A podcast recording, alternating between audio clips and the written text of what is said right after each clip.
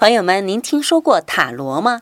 塔罗对于很多人来说也许是陌生的，然而在西方和港澳台，它就像我们中国的易经，为人们所熟知，在王公贵族与平民百姓中已经流传了上千年了。塔罗是一种古老的占卜工具，它的起源呢有很多种说法，而且很神秘。不论是哪一种说法吧，有一点是肯定的：塔罗是智者将古老的智慧宝典绘成图案流传下来的。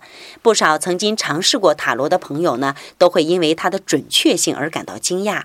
其实用荣格的共识性原理来理解就容易多了。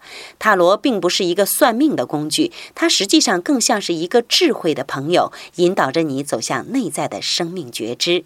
今天您回复“古老”两个字，“古老”给您看有关于塔罗的详细介绍。今天晚上七点到九点，由七七带领回春瑜伽明镜堂见吧。